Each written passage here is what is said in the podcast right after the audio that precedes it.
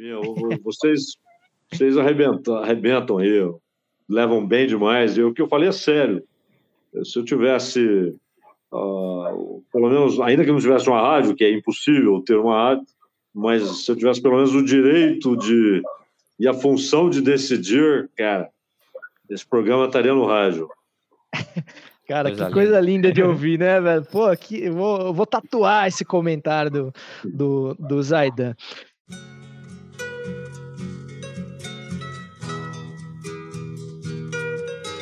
Então vou prestar atenção nessa bosta aqui.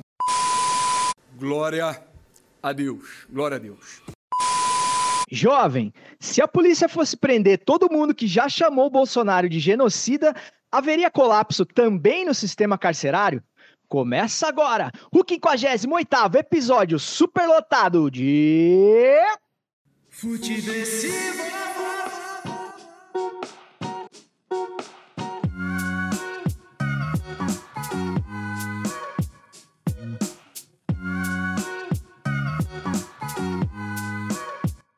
Seja muito bem-vinda, seja muito bem-vindo. Meu nome é César Cartoon e esse é o Futeversivo de número 58, que chega com a sagacidade de sempre, aquele instinto de sobrevivência necessários para seguir em frente na Brasileia dos novos tempos. Um lugar que perdeu a capacidade de indignação depois do terceiro gol da Alemanha, mais ou menos. Lembrando que você pode falar com esse podcast através das nossas redes sociais, Twitter, Instagram, é, e também no Facebook. E se você for um tiozeira moderninho que nem eu, até mesmo no TikTok, sempre como arroba Futiversivo.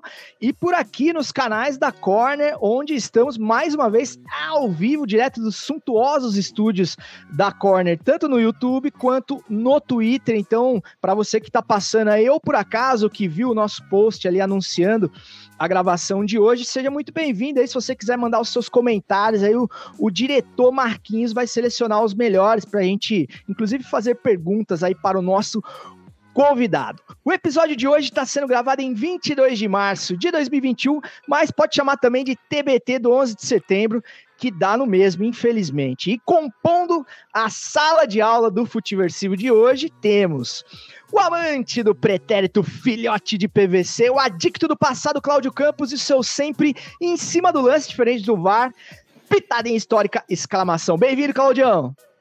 Cara, mais uma vez, que honra e, bom, finalmente temos um Cláudio que preste nessa mesa para bater um papo com a gente aqui, né, cara? Vamos lá, vamos embora que a gente tem que, tem que, abrir, tem que abrir o microfone para o Cláudio que presta.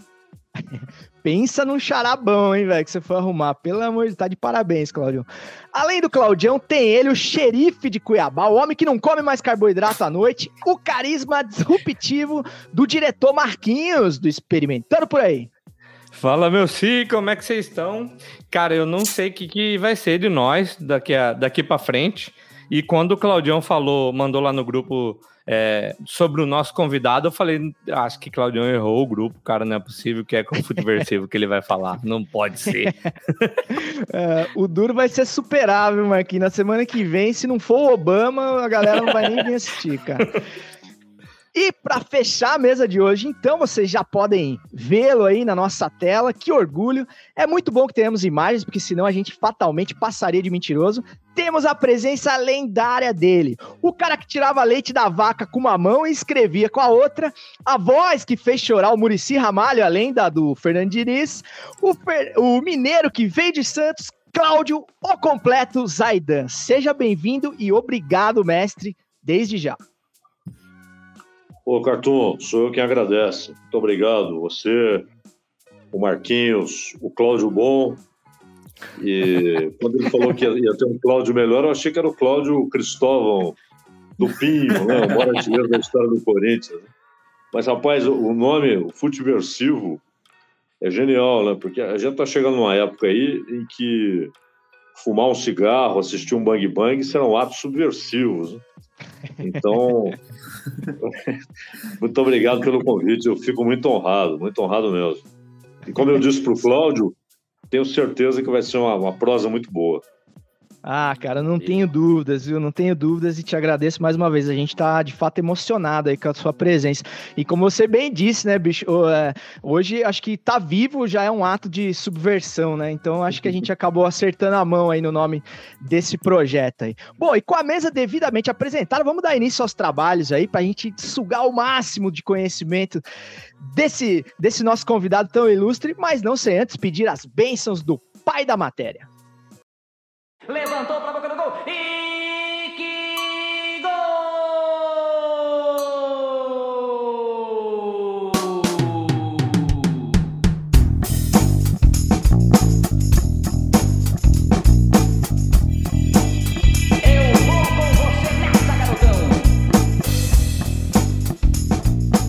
Sempre, sempre com as bênçãos do mestre Osmar Santos, o pai da matéria, a voz das diretas, não me canso de dizer, é que damos início aqui ao nosso feijão com arroz, futebolístico ou não, eu confesso para vocês que eu ando bem, bem sem clima, assim, para bem sem tesão para assistir jogo, diante de, de tudo que tá acontecendo nesse país, assim, tem tantas coisas mais urgentes, mais importantes que eu tenho dificuldade, assim, de ter empolgação com os jogos é, do nosso dia a dia, que a gente gostava tanto de ver, mas sobre o futebol como fenômeno cultural, como expressão é, artística, porque não é sempre bom falar. Então, é, o Zaidan, eu queria falar com você, começar o nosso papo com um pouquinho de saudosismo. É, eu, apesar de ser um pouquinho mais jovem que você, eu me considero um cara saudosista no esporte. Eu, eu as minhas maiores lembranças, as mais saborosas para mim, são, por exemplo, dos anos 90, onde eu vivi infância, adolescência ali. E quando eu vejo um lance do futebol dos anos 90, é, final dos anos 80, começo dos anos 90, me brilha o olho muito mais do que um jogo de Champions League de hoje, assim. Então eu queria saber de você se você se considera um cara saudosista e se na análise profissional de, de futebol, que é o seu caso, não o nosso, se isso pode atrapalhar, se o, se o saudosismo pode ser desmentido pelo, pelos fatos aí. Cartoon, bom, você é bem mais, mais novo e eu até tem aquele programa Gol, Grande Momento, eu até falo pro, pro Milton Neves que eu gosto quando é gol preto e branco. Aquele, aqueles gols dos anos 60, né? Mas o, essa relação com o passado é interessante. Eu acho que nós, ah, nós temos um, um, embate esquisito entre saudosistas e revisionistas. Né? E, e, obviamente, nenhum dos dois lados é, tem a, uma a preocupação com, com os fatos, com a realidade. É, porque uma coisa é você olhar para o passado e enxergar é, qualidades que desapareceram, e outra coisa é você se refugiar no passado. E, e o passado, isso, isso acontece, aliás, o Proust, Marcel Proust mostrou isso. Né? O passado é um refúgio. As pessoas, muitas vezes, diante de um presente árido, elas acabam idealizando o passado. Ah, nós já temos até um mecanismo psicológico, que é a memória seletiva. Então, você apaga o que havia de, de ruim, só fica o cheiro bom, o gosto bom, a visão boa, os fatos bons. Né? Há uma. Ah, isso é comum, todos nós fazemos isso. Né? Nos refugiamos no passado, ah, romantizamos o passado, idealizamos o passado e, e nos escondemos nele muitas vezes como se ali houvesse é, é uma utopia é, às avessas, né? Porque a utopia é a terra que não há, né? Etimologicamente, a terra que não, não existe. Você idealiza. Quando você idealiza o passado, você idealiza algo que aconteceu, mas você idealiza e transforma numa utopia é, e, e se refugia ali. Agora, por outro lado, há um movimento já razoavelmente antigo de revisionismo, né? Que é que também muda o passado, só que muda em outra direção. Uh, despreza os fatos do passado como se fossem é, pequenos, como se uh, houvesse ali, no caso do futebol, por exemplo, é? aquela história de ah, a, a, bola, a bola era de capotão, o, o, os zagueiros eram ruins, os goleiros eram péssimos, então era fácil alcançar aqueles números. e aí passam a romantizar o presente né? e também idealizam o presente. Quando você tem idealização, você não tem a, a realidade. Né? Você pode até, em algum, em algum momento da história, você realiza o que foi idealizado. Mas quando você idealiza de maneira tão forçada o presente ou o passado, você foge da realidade. Então é normal que haja, que haja esse embate. Né? Aquela história, quando você diz assim, eu até já falei várias vezes, já dei esse exemplo. Eu me lembro de um campeonato paulista, de algumas edições do Paulista, em que o 10 do Santos era só o Pelé. O 10 do Corinthians era Rivelino. O 10 do Palmeiras era Ademir da Guia. E o São Paulo tinha Gerson e Pedro Rocha. Ainda havia o Enéas na portuguesa para ficar só em São Paulo. Né? Se você der um pulinho em Belo Horizonte, você encontrar, por exemplo, a dupla Tostão e Dirceu Lopes, acompanhados de Piazza e do subestimado craque Zé Carlos, um monstro.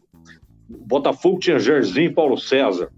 Né? Um pouco antes tinha Ney, Gerson, Rogério, Roberto Miranda, Jerzinho e Paulo César. Isso é idealização? Não, isso é realidade, isso é fato. Eles estavam lá.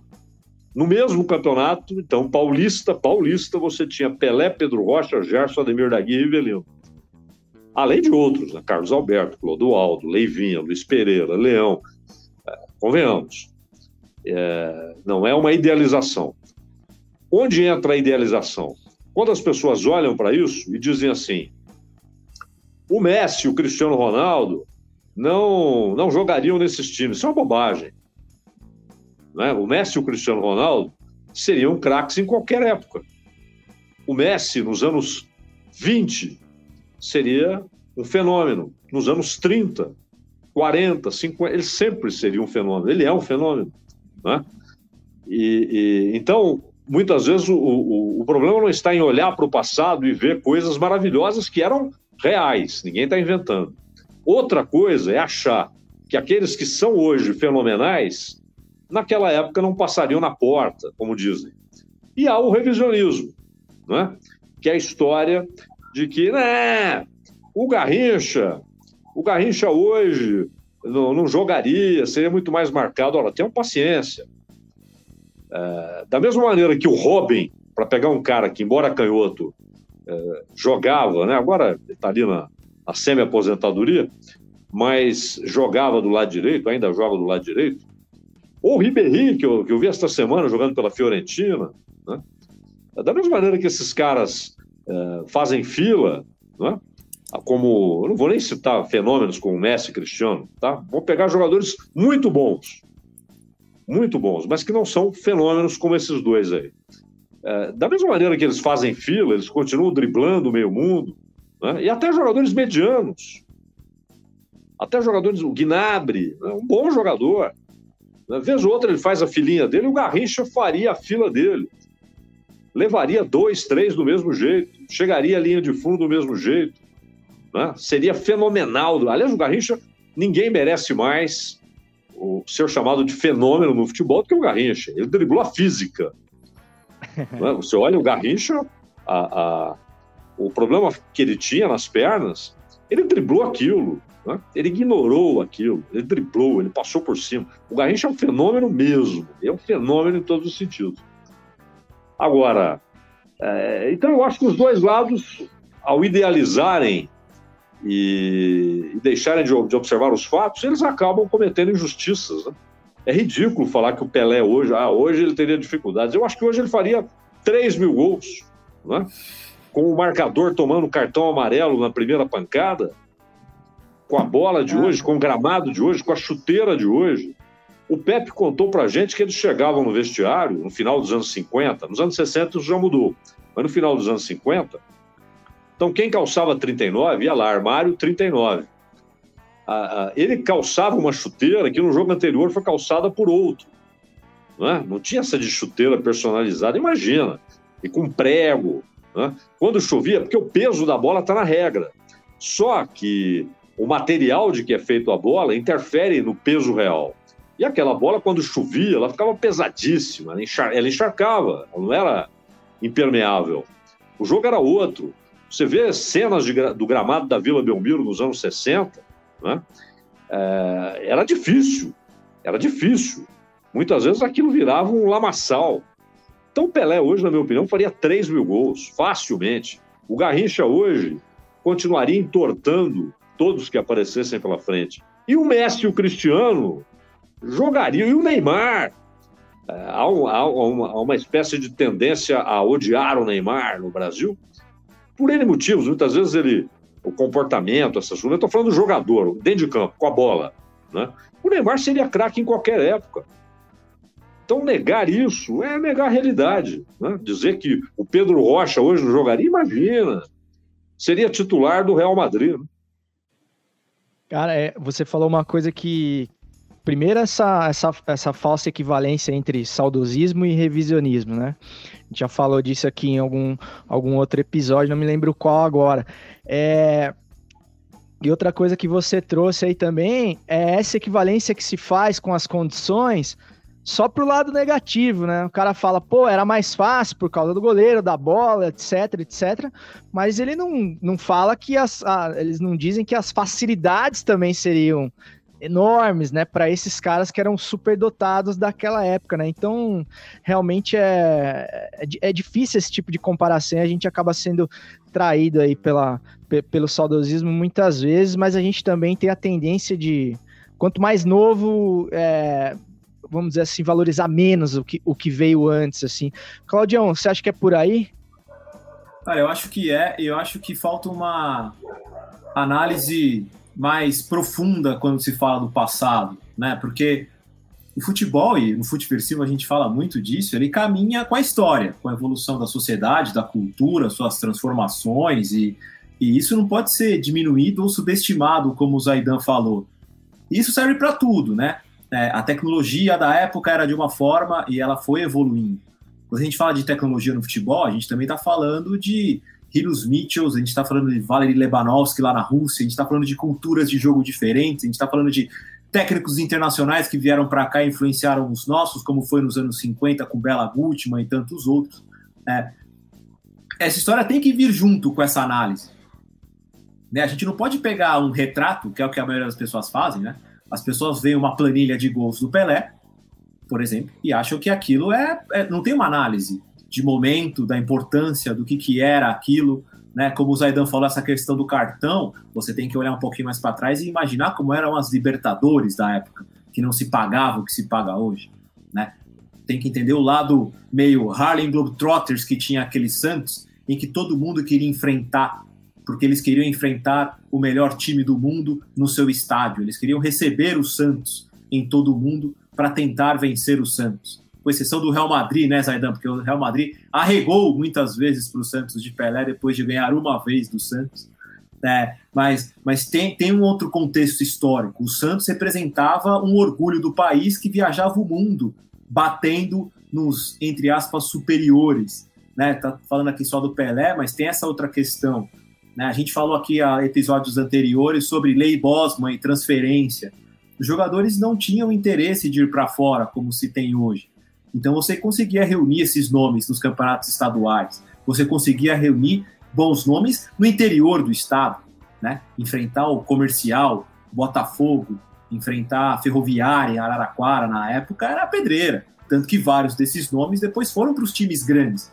Isso acontecia também no Rio enfrentar o Bangu dos anos 60, enfrentar o América, sabe? É, é, é, é, a história tem que vir junto com isso. Né? A gente tem que lembrar, quando fala dessa época, que jogar a Libertadores era bem menos interessante do que ser campeão paulista. Então a análise dos gols, de tudo que acontecia na época, tem que vir junto. Senão, daqui a pouco, o que vai acontecer? Com o caminho elitista que está indo o futebol europeu, com pretensão de fazer Superliga e de colocar só os 16 melhores se enfrentando o ano inteiro, Daqui a 50 anos a gente vai ver os gols do Messi ou do Cristiano Ronaldo contra Oviedo, Eibar, Almeria, Benevento, Gênova e vai falar lá, tá vendo? Só batia em bêbado. Vai acontecer o mesmo processo. Porque a coisa vai elitizando e esses times vão ficando menores. E aí, no contexto daqui a 50 anos, não valerão nada, como para quem vê hoje, acha que quando o, o, o o Pelé ou o time do Santos ia para o interior e fazia cinco ou seis no Araçatuba ou no Jabaquara, era uma coisa pequena e insignificante. É, a coisa vai acontecer. Se viessem a análise, vai acontecer com o Messi e Cristiano Ronaldo, que acontece com o Pelé hoje. Exatamente. E, e sobre. Oi. Eu não posso estar enganado, mas eu imagino que pela como São Paulino que é, você também deve ser saudosista, né? Você tem saudade do passado por motivos oh. óbvios, certo? Nem brinca comigo aqui que eu posso. Pode ser que a partir de agora eu não consigo segurar sem chorar. mas, mas, assim, cara, é. Cara, saudade do passado, pelo amor de Deus, né? Aliás, né?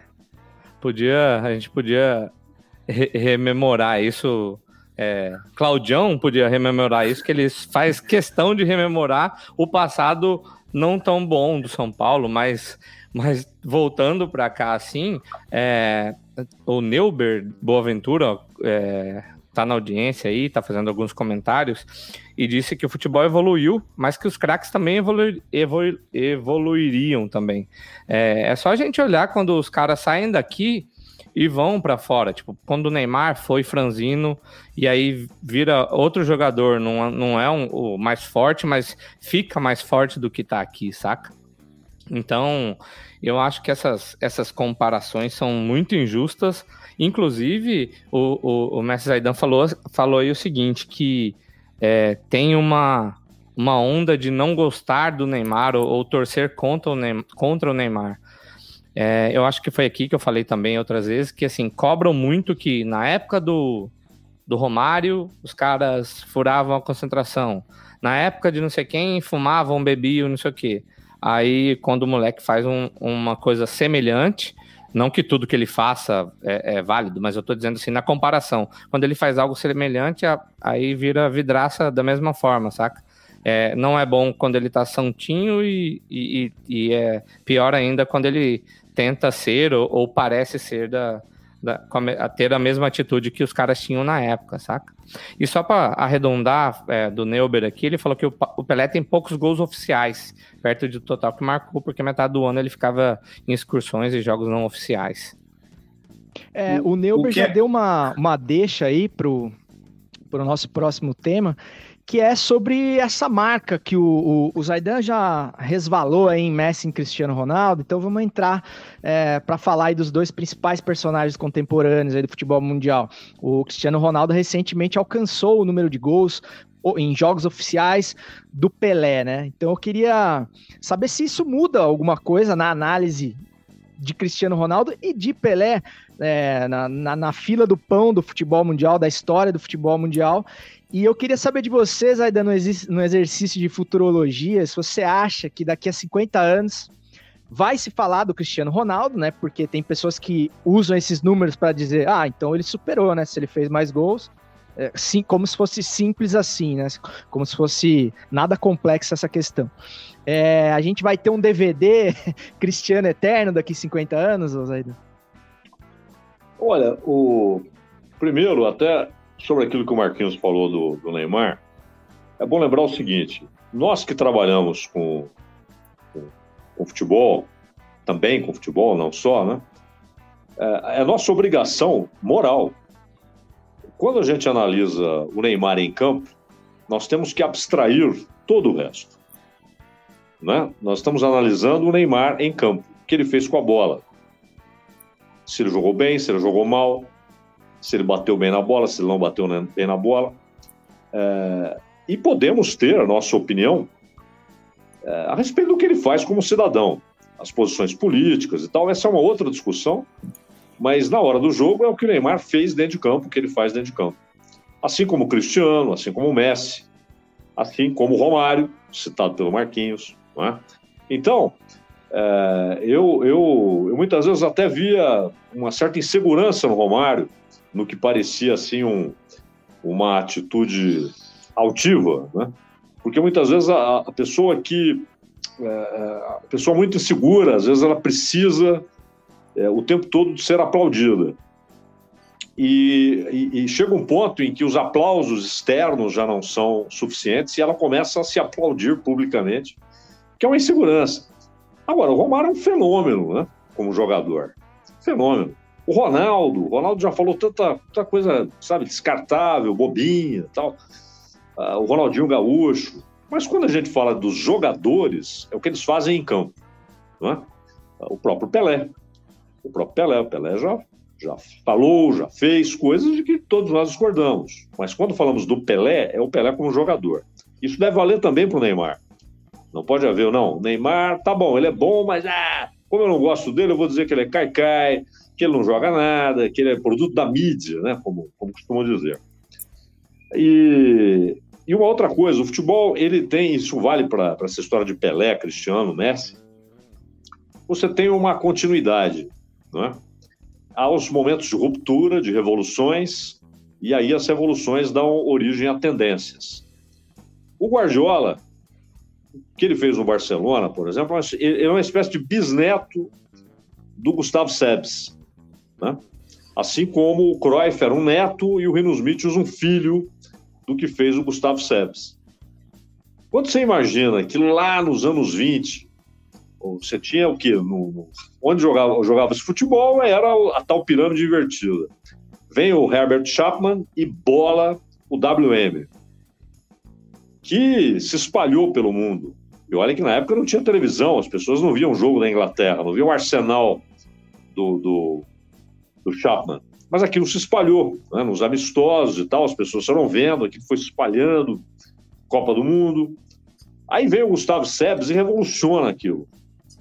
Só que foi uma revolução tão impactante, e ali só foi possível, só teve o sucesso que teve, olha lá, pirâmide invertida, né?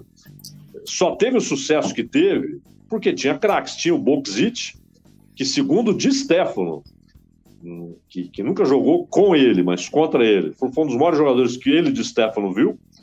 Tinha Zibor, tinha Coxis, que aliás, outro dia eu conversei com o Evaristo, o Evaristo fala maravilhas do Coxis, ambos foram companheiros no Barcelona, né? grande Evaristo Macedo, um craque, subestimado pela crônica de esportes brasileira, Evaristo, e tinha um gênio, o Puskas. Então hoje o falso 9. Ah, o Guardiola inventou o falso 9. Pelo amor de Deus. Pelo amor de Deus, o Hidegut fazia isso. Tanto que no jogo, a primeira derrota na Inglaterra em Wembley, que foi para a Hungria, 7 a 3 né?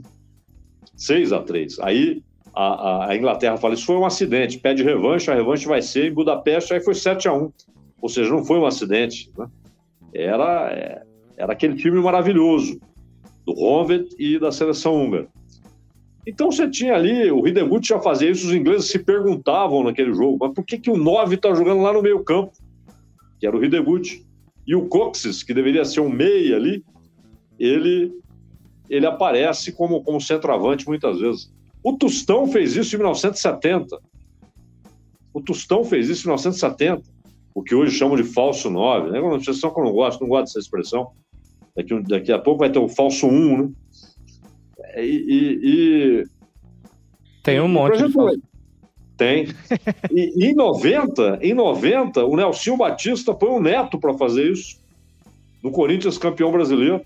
O Neto, muitas vezes, é que ele não, não anunciou isso. Então, muitas vezes, as pessoas tiveram de prestar atenção para ver, pô, o Neto está jogando de centroavante. Mas não era aquele centroavante para ficar trombando com o zagueiro não é? Mas era o cara que, para não se desgastar voltando muito, ficava mais à frente. O Jorge Vieira fez isso com Sócrates no Botafogo de Ribeirão.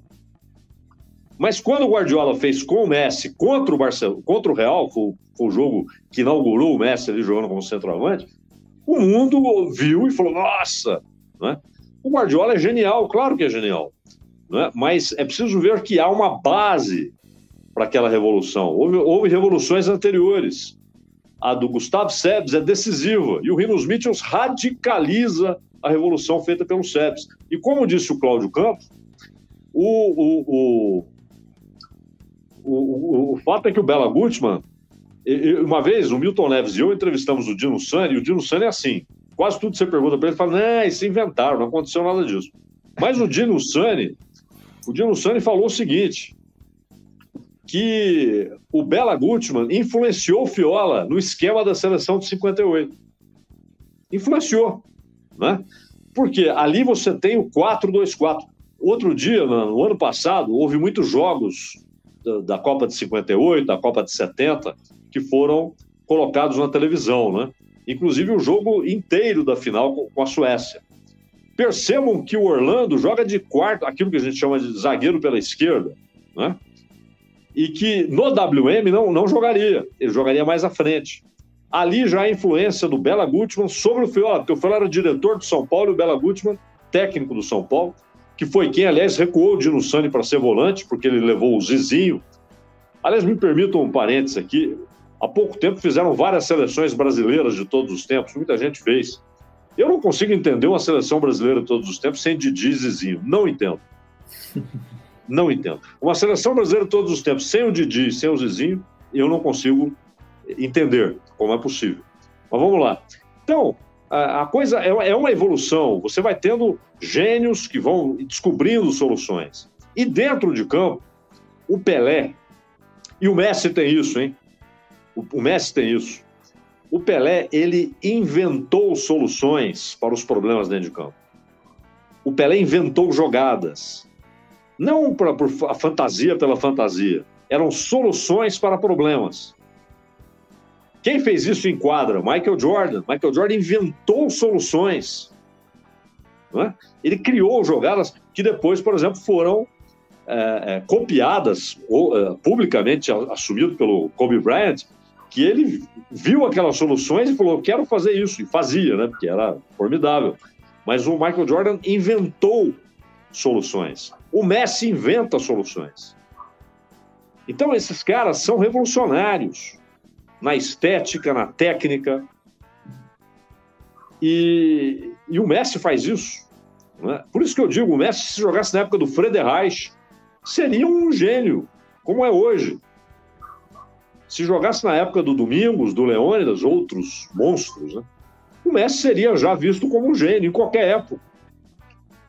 E quanto a esse negócio do Cristiano e o Pelé, é aquele negócio. Ah, vamos contar gols oficiais. Tá bom. Então, aquele gol do Pelé, marcado num campeonato brasileiro de 1972, contra um time fraco, vale mais do que o gol que ele fez contra o Boca Juniors no amistoso, vale mais do que o gol que ele fez contra o Barcelona no amistoso, ou contra o, o, Hamburgo, aliás, ele tem um gol de placa contra o Hamburgo, uma coisa extraordinária. Claro que não. A dificuldade era muito maior até. É o oficial. E, e quanto a, a, Vamos lembrar que o Pelé, o Pelé jogou duas eliminatórias, não é? Porque 62 o Brasil, como campeão, não disputou eliminatória, 66 idem. E em 70 foram seis jogos. Mas para a Copa de 58 foi só o Peru, dois jogos contra o Peru. Que o Didi até resolve naquela folha seca. Hoje são 18 jogos. Então, só o Brasil e a Itália, estou falando das potências, né? Ainda tem jogadores do passado como principais artilheiros. O Brasil com o Pelé e a Itália com o Didi Riva. Didi Riva até hoje é o maior artilheiro da história da seleção italiana. Mas vejam, no Uruguai, foram décadas com o recorde do Scaroni, quebrado pelo Diego Forlan, né, o filho do Pablo Forlan, e depois quebrado por Soares e Cavani. O Soares é o maior artilheiro do Uruguai o, o recorde é, do, do, do, Maradona, depois quebrado pelo Batistuta e pelo Messi. Né? O Messi hoje é o maior artilheiro da história da Argentina. É, Portugal, Cristiano Ronaldo. Mas eu vou desprezar os gols do Puskas quando a Inglaterra sofre sua primeira derrota em Wembley, porque era um amistoso. Aquilo era uma guerra. O, o partido disse para o Gustavo Sérgio: vocês têm de ganhar. É um confronto do socialismo húngaro contra o, o capitalismo inglês. Uma bobagem, né? O Gustavo Sérgio falou, mas vocês não podem cobrar uma vitória em jogo de futebol. Não é obrigação, é um jogo. Podem acontecer mil coisas. Eu posso ter dois jogadores expulsos com 10 minutos. Né? É jogo. Mas ele ganhou, ganhou as duas. Você acha que um gol nessas circunstâncias tem menos valor porque foi no amistoso?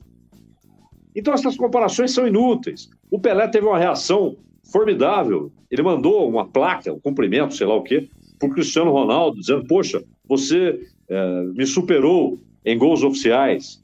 Né? E o Cristiano respondeu com generosidade, o Messi respondeu com generosidade quando alcançou um número absurdo lá que o Pelé cumprimentou, e o Messi respondeu: Você é o maior. Né? Então, essas comparações, elas valem muito. Aqueles, aqueles institutos europeus e tal.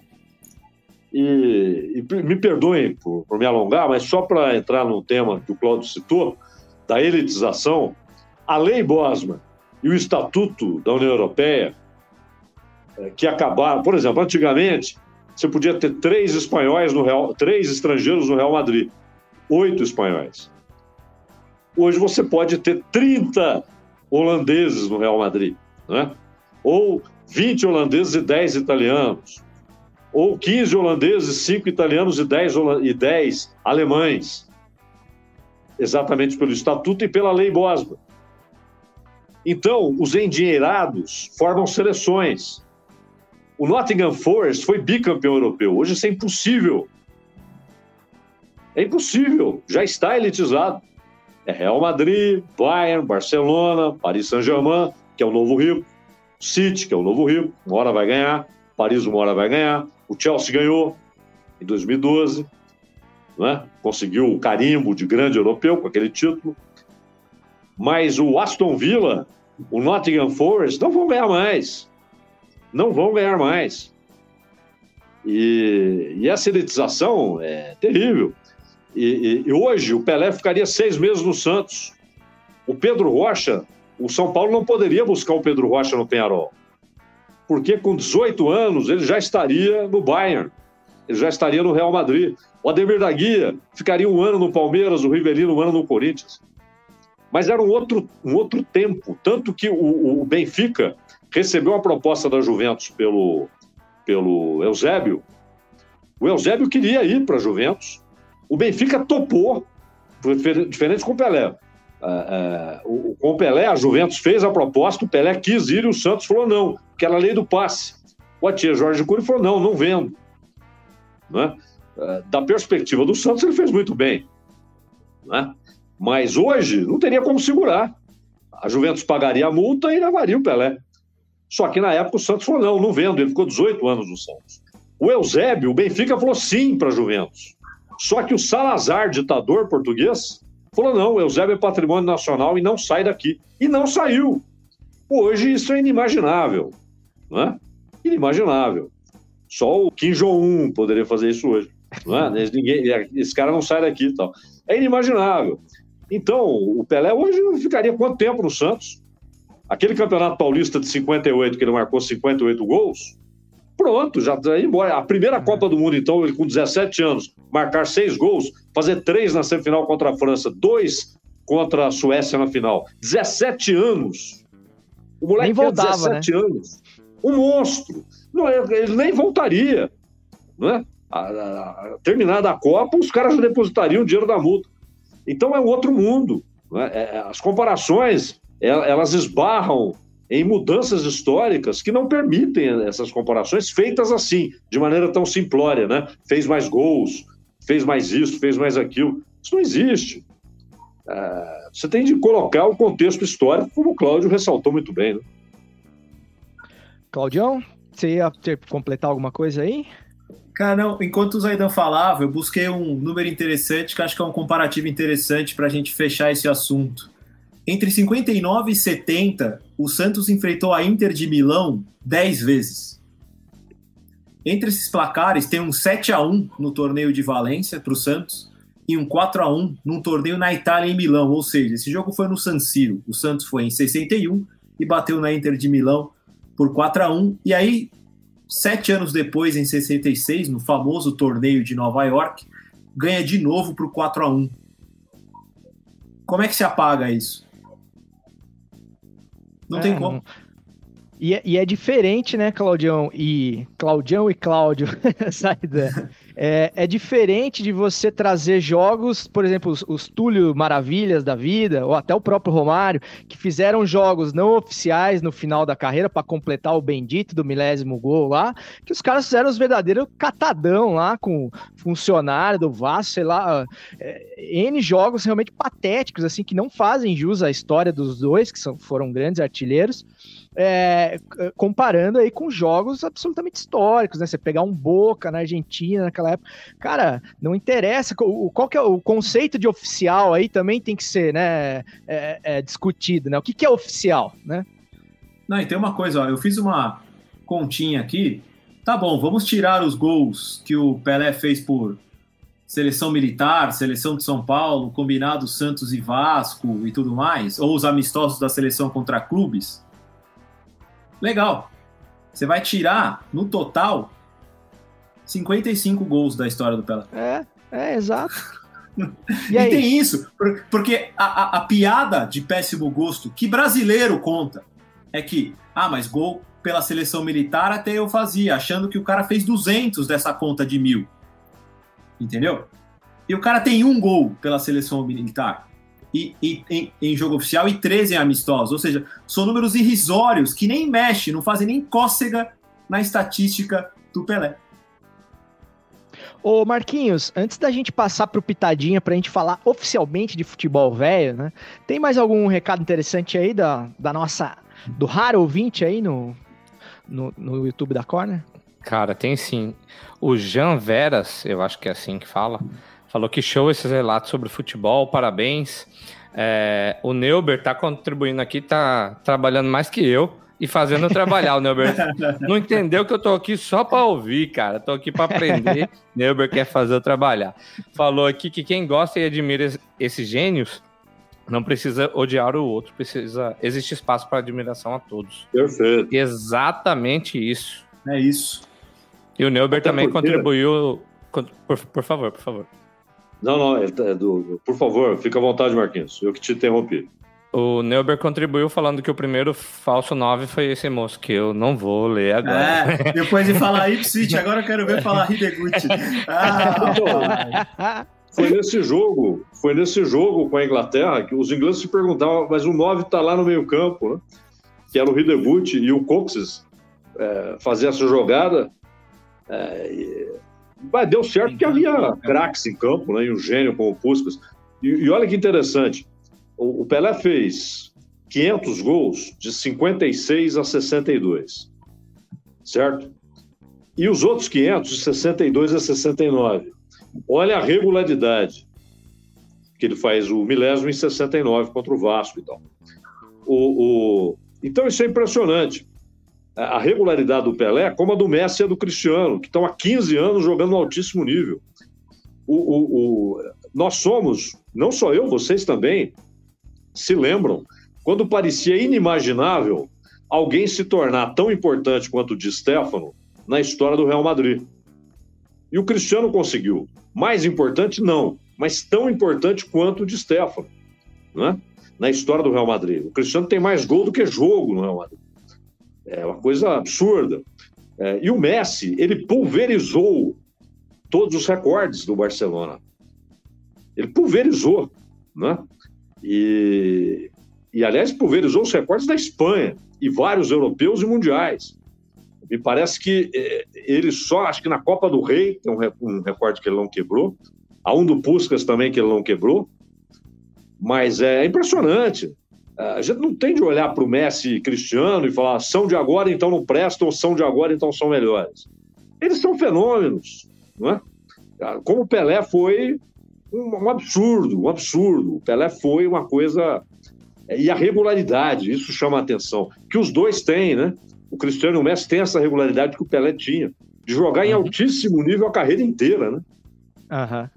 É, acho que isso é, são as características que mais aproximam, assim, né? E o Pelé é esse atleta moderno, né, digamos assim, é, em, em, tempos em que os jogadores talvez não fossem tão regulares mesmo.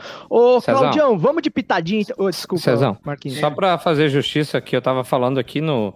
Enquanto a gente estava é, fora do ar, que a gente recebeu uma dica que é de, de, de como colocar a nossa imagem e tal. E ele tá por aí, o Luciano, o Luciano Marino, tá nos acompanhando ali, Boa, dando parabéns, boa. show de bola. Lu, aí ó, você falou pra gente colocar com as imagens, com a imagem com as letras garrafais, pedido aceito. Só não vou dar royalties nenhum, mas o pedido foi aceito. Aliás, to- todos os feedbacks, retornos, aí, conselhos, críticas, é, constroem um podcast, um, um conteúdo cada vez melhor. Então a gente agradece e incentiva que vocês façam isso cada vez mais. Vamos de pitadinha histórica, o podcast sempre empoeirado, porém nunca alérgico, do Claudião, que faz uma. faz sempre uma. uma- dá sempre uma canja aqui no Futiversivo. Bora lá. Pitadinha histórica. Reticências, três pontinhos, fecha conchetes, abre aspas, underline, interrogação.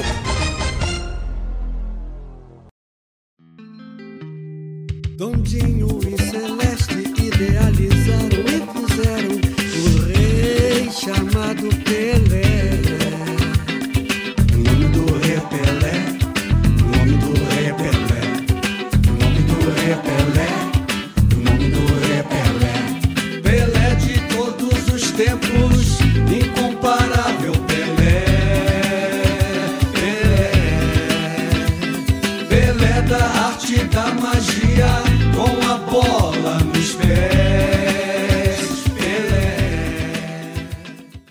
Jorge Ben, aniversariante de hoje, 79 anos, provavelmente um dos músicos que mais fez canções para futebol, né, cara? Aqui no Brasil somos agraciados por ter um gênio como Jorge Ben, que ama futebol assim como a gente. E o Pitadinha de hoje vai no embalo do assunto aqui, e, claro, é uma homenagem ao convidado de hoje, porque eu já ouvi da boca dele várias vezes que essa é a maior exibição do time de coração do Cláudio Zaidan. Tá? 11 de outubro de 1962, depois de vencer o primeiro jogo no Maracanã, lá na Europa, a expectativa era que rolaria terceiro jogo, porque o Benfica de Costa Pereira, Coluna e Eusébio dificilmente perdiam os jogos no Estádio da Luz. A prova é que até já havia venda de ingressos para a terceira partida, para o confronto número 3 da decisão do Mundial Interclubes. Porém, hein, mestre Zaidão, o que se viu foi uma das maiores e, por que não, a maior exibição do Santos de Pelé. O jogo vira 2 a 0 e já no segundo tempo estava 5 a 0 aos 30 do segundo tempo para o Santos, com três gols do Rei, um do Coutinho e outro de Pepe. Ao marcar o terceiro gol, Pelé é aplaudido de pé por todo o estádio. E vou soltar aqui o, o áudio, né? O Marquinhos vai soltar, na voz de uma outra lenda, Zaidan, Valdir Amaral. E prestem atenção, estamos falando de 1962. Olha como já era chamado Edson Arantes do Nascimento. Solta aí, Marquinhos. 18 na etapa final, o Santos está um passo do título mundial de clubes campeões, vence por 3 a 0. Bom lançamento de Zito para Pelé, invade Pelé, ganha a área, apontou, tirou, defendeu Costa Pelé, largou, entrou Pelé, gol! Pelé! Realmente um jogador fenomenal e por isso mesmo, veja Teixeira, quase todo o estádio do Benfica está aplaudindo o terceiro gol da Pérola Negra. E sua majestade Pelé invadiu, chutou, defendeu Costa Pereira e voltou e tirou no canto o quarto gol do Santos que liquida, a meu ver, as últimas pretensões que ainda tinha o Benfica. Pelé, quarto gol do Santos, 18 minutos da fase final. Agora, Santos, praticamente campeão mundial de clubes. 4, Benfica 0, Teixeira. Estamos falando. eu, eu suspeito que você lembre desse jogo, né? Desculpa aí, Claudião, te interrompi. Não, vamos lá. Botafoguense Valdir Amaral. O Valdir Amaral, que é uma das lendas, né? Ele, ele e, e o- talvez o maior narrador da história do futebol do Rio de Janeiro, Jorge Cury, um fenômeno, né? Jorge Cury foi um fenômeno. Flamenguista Jorge Cury e o botafoguense Valdir Amaral. Você sabe que é, esse, esse jogo, porque o Cláudio falou do Bela Gutmann, Bela Gutmann foi responsável por esse outro fenômeno histórico aí, que foi o Benfica. Né? Benfica foi bicampeão europeu. Esse time era formidável. E, obviamente, base da seleção, que quatro anos depois foi a semifinal da, da Copa do Mundo, né? Portugal, com o Carioca Otto Glória. E esse time era formidável. O Eusébio não esteve na primeira Liga dos Campeões, na época era Copa dos Campeões, né? 61, mas na segunda sim. E, então era um time fantástico, e, e vocês citaram aí três moçambicanos, né?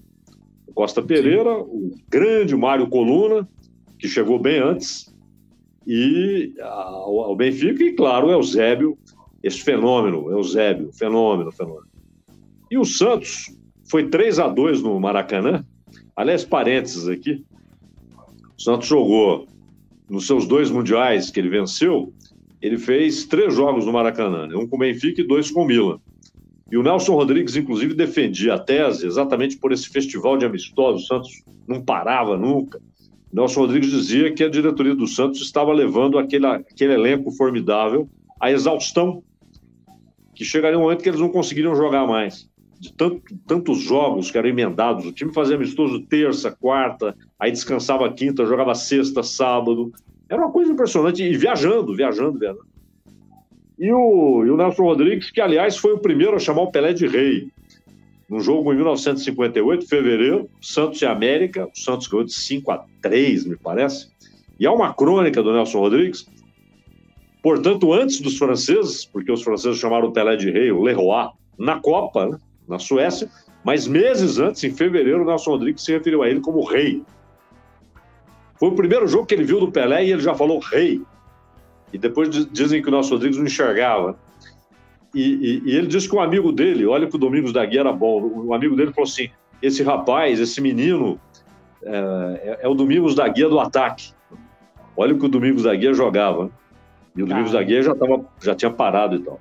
Então, quando você fala de um time que tinha outro gênio, Coutinho, que tinha um ponto esquerda que fez 405 gols na camisa do Santos, o Pepe, que tinha Gilmar, que tinha Mauro, que tinha Zito, todos campeões do mundo com a seleção. E quando a gente fala, não porque a gente acha, mas porque o Pelé acha, porque o Coutinho achava, porque o Mengalvio acha, porque o Dorval acha, porque o Pepe acha, porque o Gilmar e o Zito achavam que esse foi o maior jogo da história do Santos. E esse time teve exibições absurdas, né, para ser considerado um dos melhores, se não o melhor time da história do futebol quantos jogos formidáveis. Então, para um jogo ser considerado a melhor exibição desse time, não por nós, mas por eles mesmos, foi considerado o melhor jogo daquele Santos, esse jogo é, é, é um capítulo à parte. Né? Esse jogo merece um livro. E tanto que os, os jornais portugueses falavam dos jogadores que não tocavam o relvado. Eles jogavam sem tocar o relvado. Essa era a imagem poética que os jornais portugueses da época fizeram esse time não toca o relvado, eles flutuam. Né? Que coisa linda então, foi, isso, cara. É, foi um negócio absurdo. Porque não ganhou de qualquer um, ganhou do bicampeão da Europa. Bicampeão. Benfica, um time formidável. E, e lembrando, né, Zaidan, esse para ser bicampeão europeu na época, tinha que bater no, no Manchester de, do Busby, tinha que bater no Real Madrid, tinha que bater na Inter de Milão do Helene Herrera, tinha Exato. que bater no Milan dos, dos suecos, tinha que bater em muita gente. É, e trazendo para o contemporâneo novamente, a gente vê né, a dificuldade que a gente tem de conseguir enfrentar os, os, as potências europeias. A gente não consegue nem chegar nesse jogo, né, hoje em dia, né? A gente já para na semifinal com, com adversários bem inferiores. Então, dá um pouquinho da noção é, do, do, tamanho desse time do Santos aí, que lá é, na casa dos caras consegue é, uma, uma, uma exibição, assim, realmente para entrar nos anais da história do esporte bretão. É, e depois, né, é, anos depois, em 66, os dois se encontrariam novamente na Inglaterra, né, aí com o triunfo do, do Eusébio. E volta no que você falou lá, né, Zaidan, sobre os cartões amarelos e tal, que seguramente protegeriam um cara do nível do Pelé e que naquela época não protegiam, né? Então, é, 62 e 66 são provas aí de que o Pelé foi praticamente tirado dele a possibilidade de levar o Brasil mais à frente ou a outros títulos por conta da violência que não era coibida, né? É, a Copa de 66, ela provocou duas mudanças, né? O Ratim, naquela discussão com o árbitro no jogo Argentina e Inglaterra, o Ratim, que era a alma do Boca, né? E, e ele tem uma discussão áspera com o árbitro, só que um não entendia o que o outro estava falando. Né? O Ratinho não sabia se o árbitro estava é, desrespeitando, e o árbitro também não. E o expulsou. Então, é, aquele, aquele momento leva a FIFA a criar os cartões, que passam a valer a partir da Copa de 70, né? cartão amarelo, cartão vermelho. E a substituição, a regra 3 é modificada. A regra 3 é modificada por causa do jogo Brasil e Portugal, porque o Pelé precisou continuar em campo. Porque não havia substituição. Você não podia substituir. Se o Pelé saísse, ficaria com 10. Então, para não ficar com 10, ele ficou ali, né, se arrastando. Isso já havia acontecido na Copa de 62, Brasil e Tchecoslováquia. E o Mazopust, que era o craque do time, um dos maiores jogadores da, da, da história da Europa, o Mazopust proíbe seus companheiros de dividirem bola com o Pelé, porque o Pelé foi para a ponta esquerda, né? é, não tinha como jogar, mas não podia ser substituído. E o Mazopust falou: ninguém divide com ele. Deixem que ele toque a bola para um outro companheiro, porque o Pelé não conseguia nem correr. E, e aí ele não volta mais para a Copa.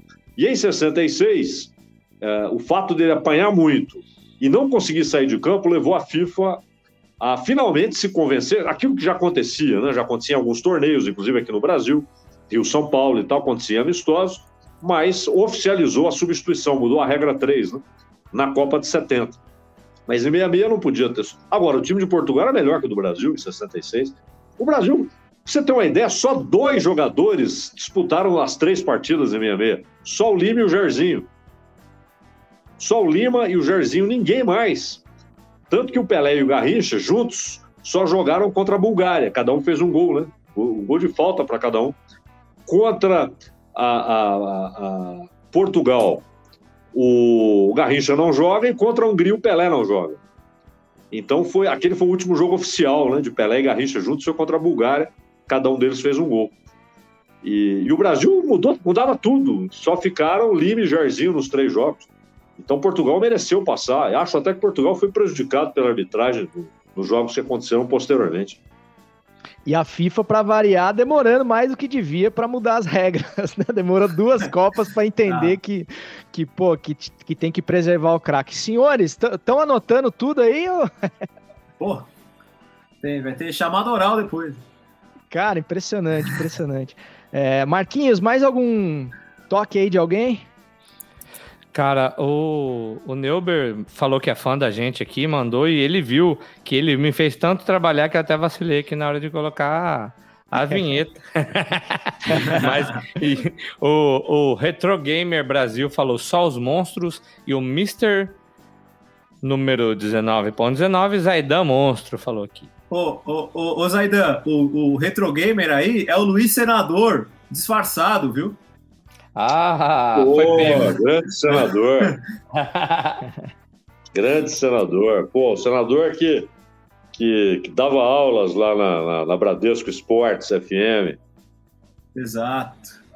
Ô, ô Zaidan, você é um cara que, que atua em várias frentes, né? Então eu vou tomar liberdade de sair um pouquinho aqui do futebol e falar sobre o tema quase que onipresente, né, da, do, do último ano, ano e meio aí, que é a pandemia, mas dentro ainda do, do teu campo, que é a comunicação. É, passado um ano dessa loucura toda, né? A gente teve muita dificuldade de entender o que estava acontecendo. O mundo foi, foi pego literalmente de carça curta é, por um vírus completamente novo e que a gente nada sabia. Enfim, a gente foi descobrindo é, em meio a tragédias, enfim, e a tragédia diária que a gente continua vivendo, sobretudo no Brasil, né? É, eu queria saber de você, cara, como, pô, você é um puta do comunicador, assim, e duas frases suas bastam pra gente entender isso, se a gente não te conhecesse. É, por que, que tá tão difícil comunicar para as pessoas até as coisas mais óbvias, mais fáceis? Agora que a gente já entendeu um pouquinho dos cuidados que a gente precisa ter, é, do quão importante, por exemplo, é a gente dar uma segurada na socialização, distanciamento, máscara, questões que, que parecem fáceis, cara, de entender mesmo para uma pessoa, para um iletrado, né? Você ouve e fala, tá, tudo bem, tem que usar porque é uma questão de vida ou morte, mas parece que as pessoas não estão perdendo a capacidade de compreensão, e uma grande parcela da população está perdendo a capacidade de compreensão de coisas aparentemente simples. Você já conseguiu refletir, entender por que, que tá, tá foda, assim, de, de, de falar para as pessoas o que elas precisam fazer e elas entenderem? E, e não é um fenômeno tupiniquim, né? É, esse problema tem acontecido na Itália, na Alemanha, nos Estados Unidos, mesmo até porque nos Estados Unidos é até uma coisa salutar, eu gosto, eu gosto disso, que está na, na, na, gênese ali da, da, da, sociedade civil dos Estados Unidos, que é uma desconfiança permanente, irremovível em relação ao Estado. Né? A sociedade civil americana ela foi construída sempre desconfiando do, do, do potencial tirano e do Estado tirânico. Né? E, e isso, claro, quando o Estado diz façam tal coisa, há quase uma, uma tendência a não fazer porque é o Estado, ainda que a lógica diga façam. Né? Na Itália, a Itália também tem, digamos, uma, uma relação uh, uma relação estranha entre o Estado e as pessoas, até porque o Estado italiano é muito bagunçado. Mas também há muito. E mesmo na Alemanha, mesmo na Alemanha, o, o, o Stalin que, que além de, de, de ter matado muita gente, uh, produziu muitas pilhérias. Né? Uh, o Stalin dizia que a Alemanha nunca faria uma revolução porque eles nunca desrespeitariam a placa proibido pisar na grama. E, e, no entanto, mesmo na Alemanha, a Merkel tem enfrentado muita resistência é que ela não está preocupada com popularidade, porque ela vai se aposentar em setembro. Né? Aliás, é uma grande incógnita como ficará a Europa pós-Merkel. Né? Então, não é só aqui. Uh, mas o que a gente vê muito aqui é, primeiro, qualquer fanático, o, o fanatismo, a primeira coisa que o fanatismo produz no seu portador é a perda do senso crítico. Ele é incapaz de criticar o que ele fanatiza ele é incapaz de ponderar, ele é incapaz de ter uma análise crítica das pessoas, das coisas, das ideologias. E um governo, por exemplo, ele deve ser sempre visto assim, a não ser, claro, uh, o, o, Hitler. Uh, o que estava na, na, estrutura daquele regime era tão canalha, tão criminoso, né? que mesmo qualquer atitude aparentemente positiva não podia ser elogiada. Era preciso derrubar aquilo. Né? A Segunda Guerra, muita gente fala, a guerra é sempre ruim. Não, a Segunda Guerra Mundial foi um imperativo moral. Enfrentar o nazismo era um imperativo moral. Não é? Era preciso derrotar o nazismo. Agora, nos governos, em países democráticos e tal, governos acertam e erram. E principalmente o jornalista não tem de ser porta-voz de ninguém. O jornalista não pode ser porta-voz do, do Bolsonaro, não pode ser porta-voz do Lula, não pode ser porta-voz do Dória, não pode ser porta-voz do Gilmar Mendes, porque até isso tem, hein? Até o Gilmar Mendes tem seus porta-vozes. É, não pode. O jornalista não é porta-voz nem do patrão dele, nem do, do, da empresa que patrocina o lugar onde ele trabalha. Ele não é porta-voz, senão ele não é jornalista. Isso que é falar, senão perde ser... a característica principal, né? Tem que ser honesto. Ele pode até errar, a opinião dele é óbvio, erra muitas vezes, mas ele tem de ser independente e falar o que ele pensa, não o que querem que ele fale ou escreva. Né? E, infelizmente, há muitos porta-vozes, inclusive na imprensa, na imprensa profissional. Muitos porta-vozes, é lamentável. Agora, é, é uma época de desinformação, de deseducação. Né? As pessoas já não entendem o que leem, o que ouvem, e o fanatismo acaba produzindo a perda do senso crítico. Então, muita gente está defendendo posições, não porque é, é, é, é naquilo que elas acreditam. Se elas acreditassem, tudo bem. Por exemplo, na, na gripe espanhola, É, muita gente acreditava que limão com pinga resolvia, pelo menos deixou como herança para nós a caipirinha.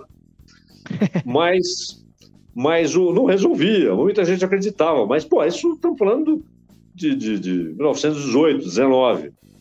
Hoje, com esse mar de informações, mesmo assim, as pessoas acreditam naquilo que é compatível com a posição política que elas abraçaram como um totem.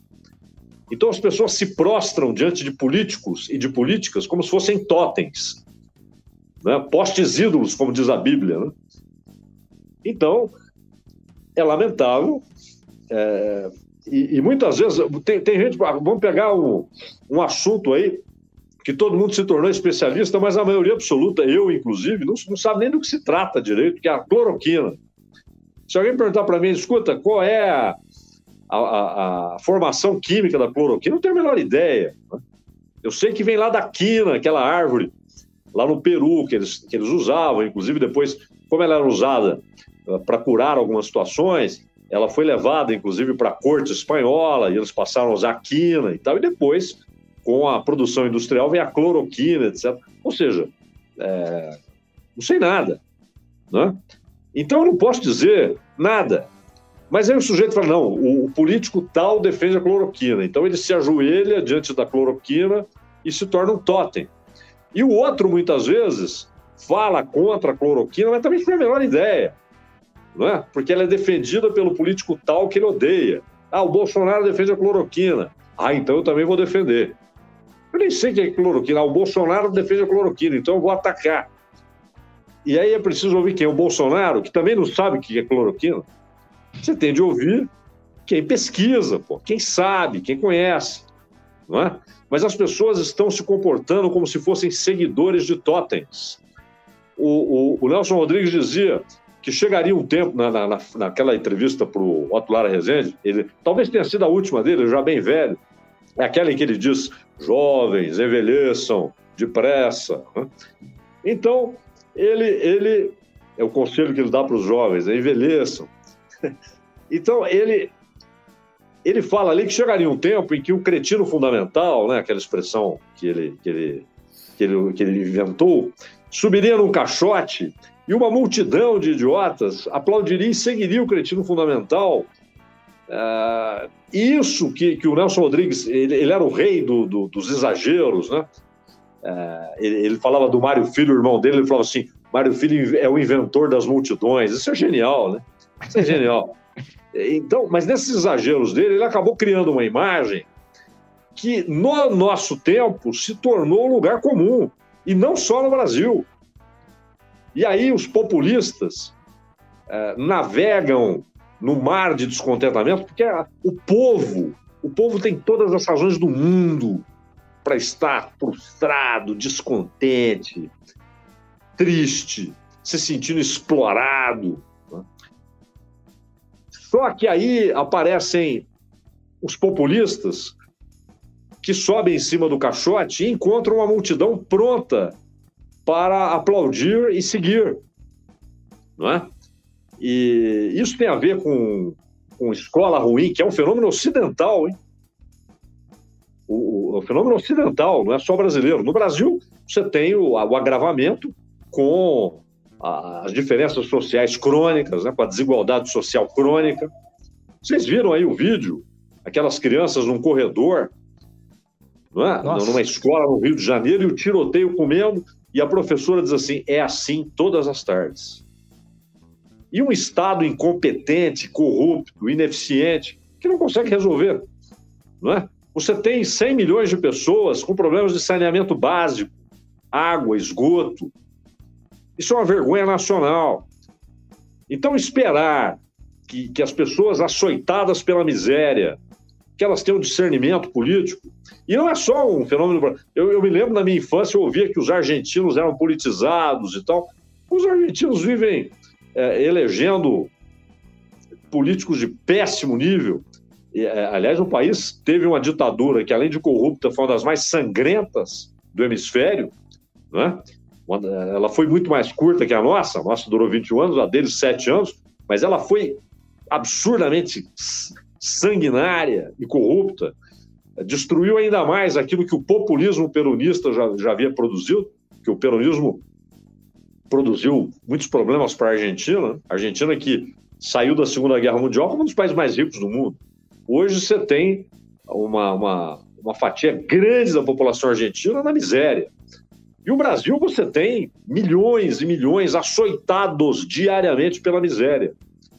Então, esperar que as pessoas tenham uh, conhecimento político e leiam Max Weber para conhecer a estrutura do Estado, infelizmente, é uma sociedade tão desigual que empurrou tanta gente para a miséria que você acaba tendo uma multidão pronta para seguir aquele que tem um discurso, como dizia Platão, Platão dizia a sociedade é governada pelos que contam as histórias. Ele não está falando dos historiadores, né?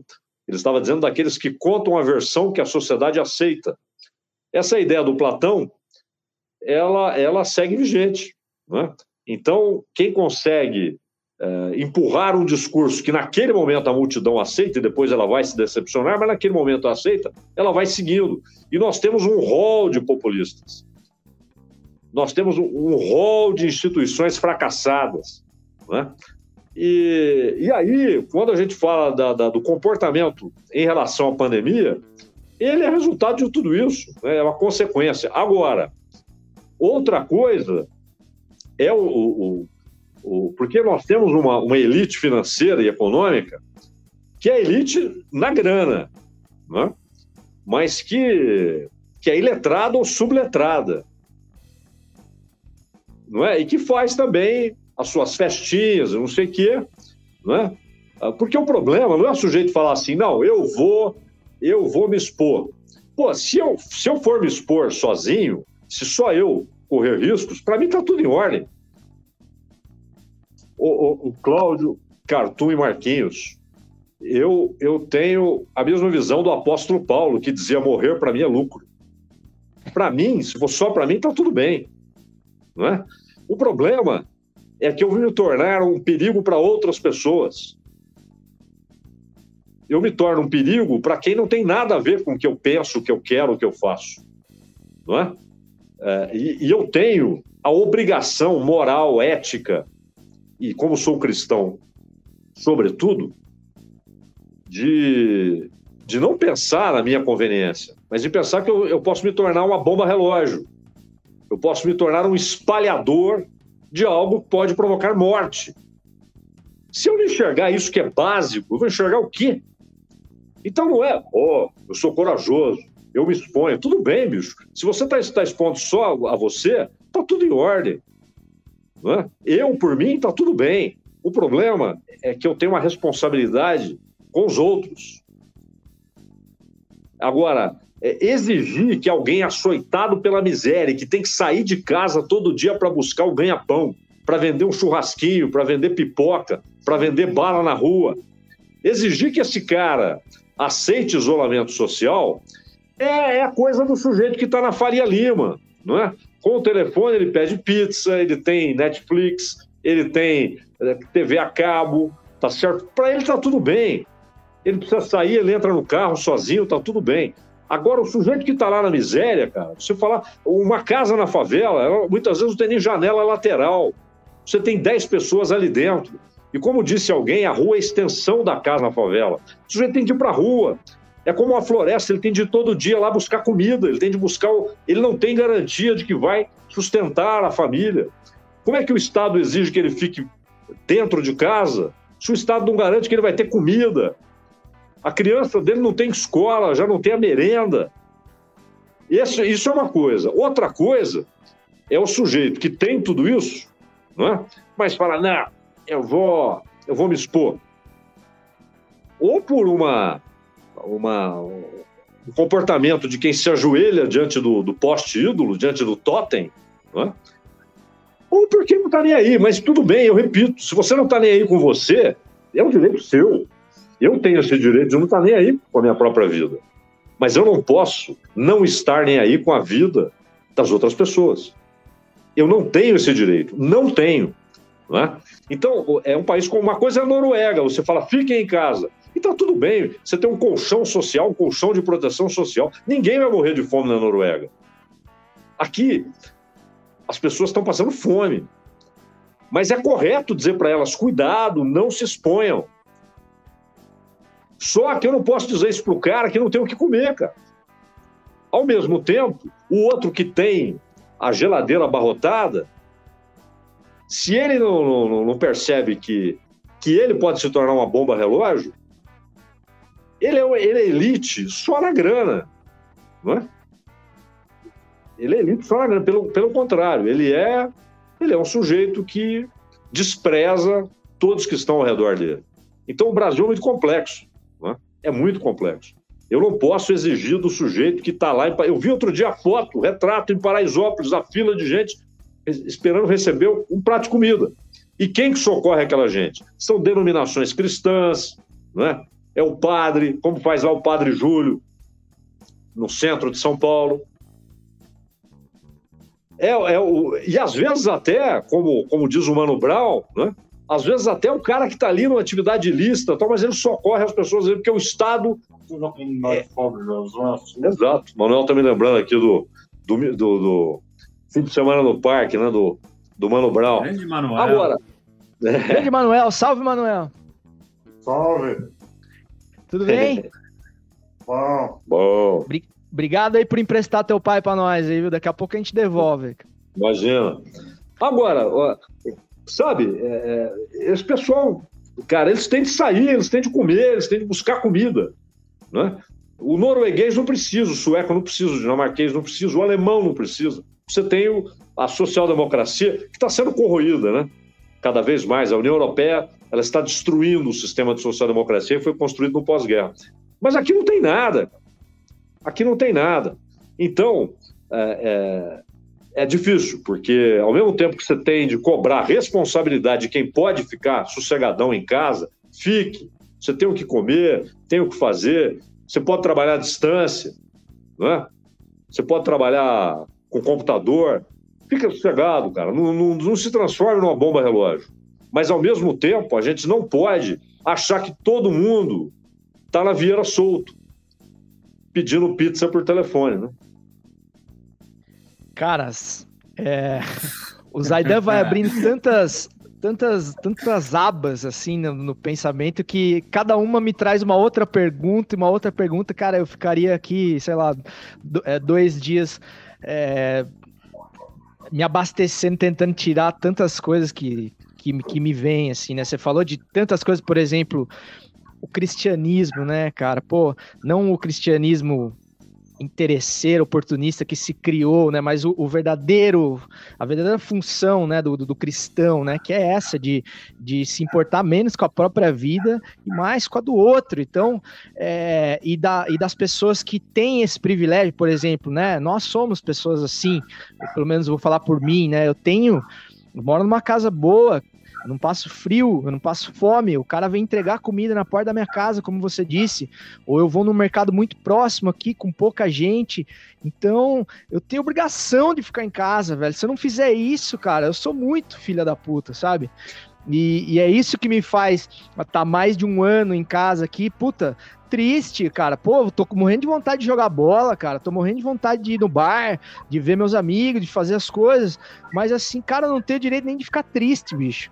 Porque é isso, tem um cara dentro de um barraco com 10 cabeças e, e ele abre a geladeira se ele tiver uma e não tem nada para comer, cara. E aí você vai falar para esse cara que ele tem que ficar em casa, né? Então, pô, se, se alguém tiver que sair, já que o governo não provém as condições necessárias desse cidadão ficar dentro de casa, pô, que seja ele então, porque vai, ele, ele realmente ele precisa ir para selva, como você disse, todo dia, buscar o de cada dia, cara, porque senão ele vai morrer de fome em vez de, de Covid, né?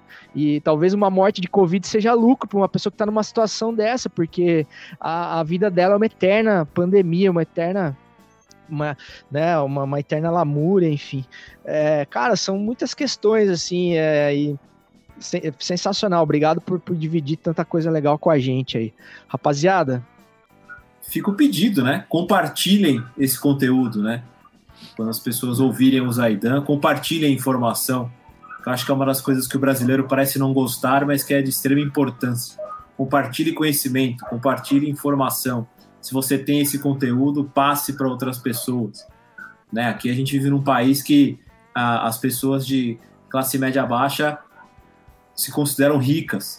Né? Elas não têm noção que elas vivem num país com uma das maiores eh, desigualdades sociais do planeta e que fica questionando o auxílio emergencial. A gente vive num país pobre em que o próprio pobre que se acha rico questiona o auxílio emergencial. Existe isso nesse país. Essas pessoas que o Zaidan citou, essas pessoas acham que não tem que ter auxílio emergencial, porque você está quebrando o país com isso. Né? Num sistema corrompido e bilionário, em que se esbanja dinheiro, o auxílio emergencial para a gente passando fome é o principal custo, é considerado como custo no país que a gente vive.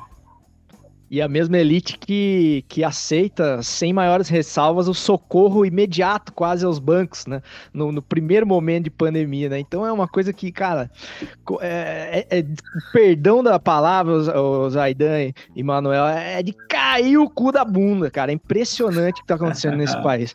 E, É. e essa, mesma, essa mesma classe média que o Cla- Claudião citou aí, é, isso aconteceu pelo Brasil todo, mas aqui em Mato Grosso eu, tive acesso a alguns, alguns dados por, pelo um cliente que eu atendo e quanta gente de classe média, classe média alta recebendo auxílio na lista do auxílio, é, porque tem o acesso e consegue fazer a solicitação e acha que tá tudo certo, né? Então, enfim, não, não, é, não é fácil. Caras, vamos pros salves finais aí pra gente liberar o homem? Bora lá. Simbora. Salve! Salves finais, cara. Espero que quem esteja acompanhando aqui a gente ao vivo, ou quem vá é, ouvir o episódio editado, com todas as trilhas, áudios, tudo que a gente tem direito, na quinta-feira, sempre às quintas-feiras, às 8 da matina. É, e que certamente terá acesso a uma aula do professor Zaidan que, que generosamente, cara, nos brindou aí com uma hora e pouquinho aí de, de coisas que eu vou levar aí pra, pra vida, assim. E como o Claudião disse, né, cara, a importância da gente compartilhar coisas boas, informações boas, né? Porque já que todo mundo tá se achando no direito de fazer jornalismo, né? Porque quando você compartilha qualquer notinha, qualquer link num grupo que vai se espalhar para outros grupos e outros grupos, você tem que ter também o mínimo de responsabilidade, né? De saber. Por isso que faz tanta falta o estudo do jornalismo para você saber a, a importância que tem e como é você é responsável pelo aquilo que você propaga, que você é, compartilha, né? Então, é, meninos, vou passar para vocês aí, se vocês tiverem algum que indica, é, e depois a gente encerra com o Zaidan aí, que acho que é a melhor forma da gente encerrar o episódio de hoje.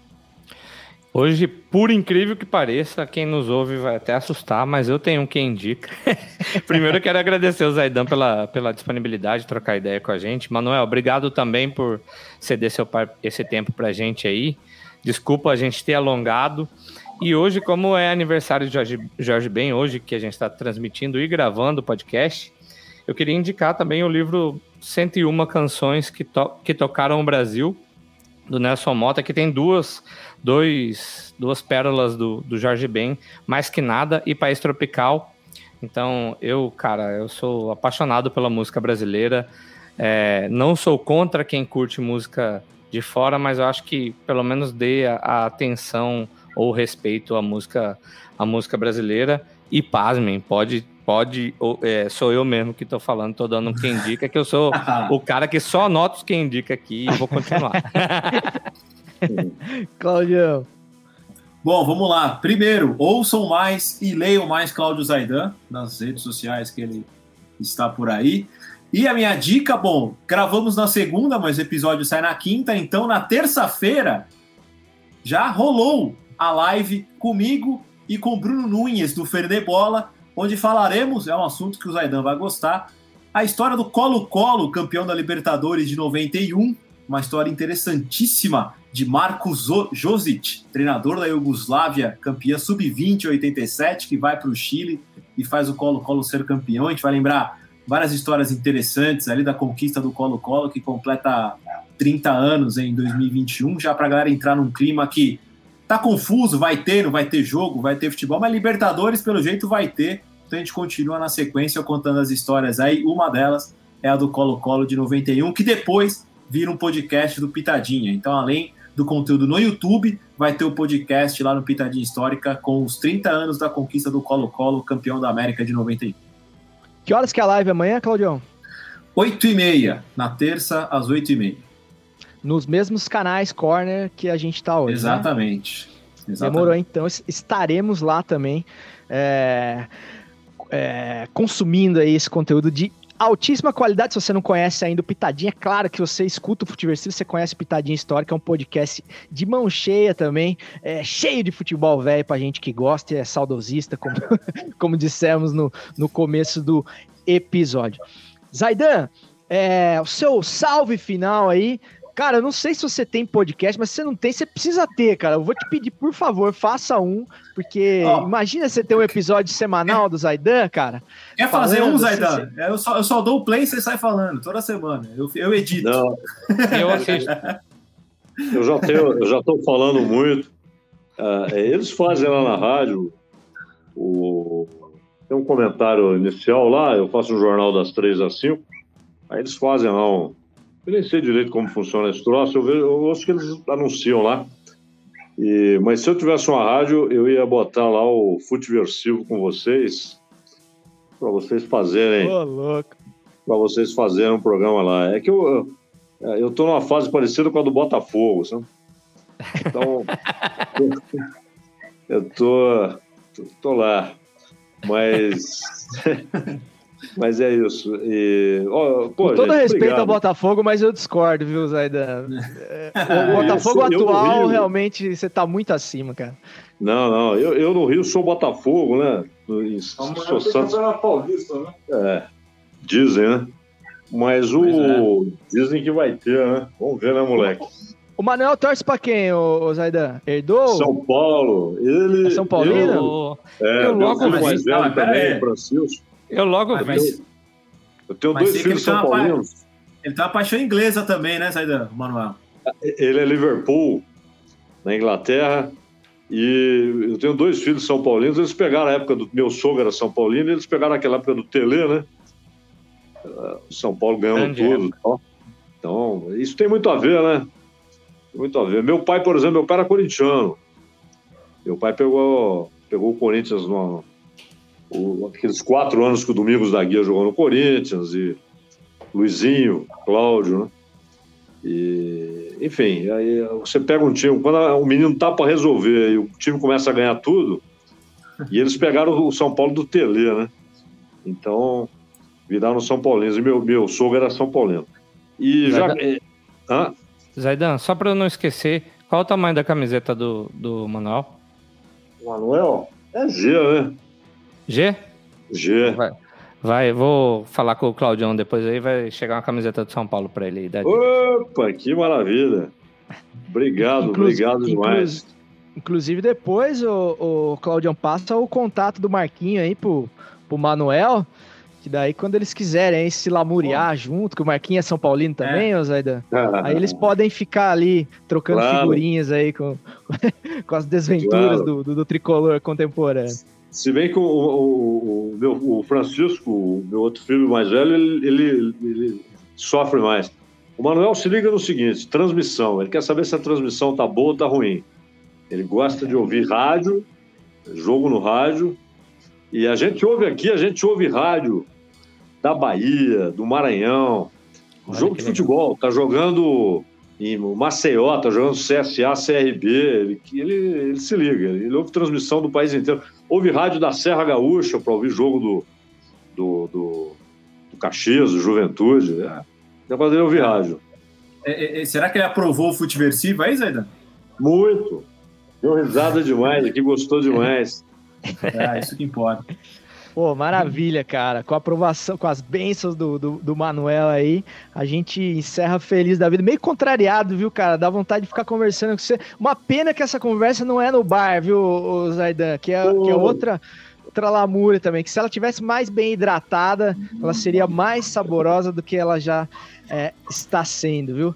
É, e, fica, e fica a dica aí, como você não tem podcast, quando Tem um que chama Futiversivo que, cara, a porta tá escancarada. Quando você quiser aparecer aí, cara, não precisa nem. É só, é só entrar na reunião. A gente manda sempre o link aí. Quando você quiser, você dá uma passada. Pô, a, honra, a honra é minha. A honra é minha.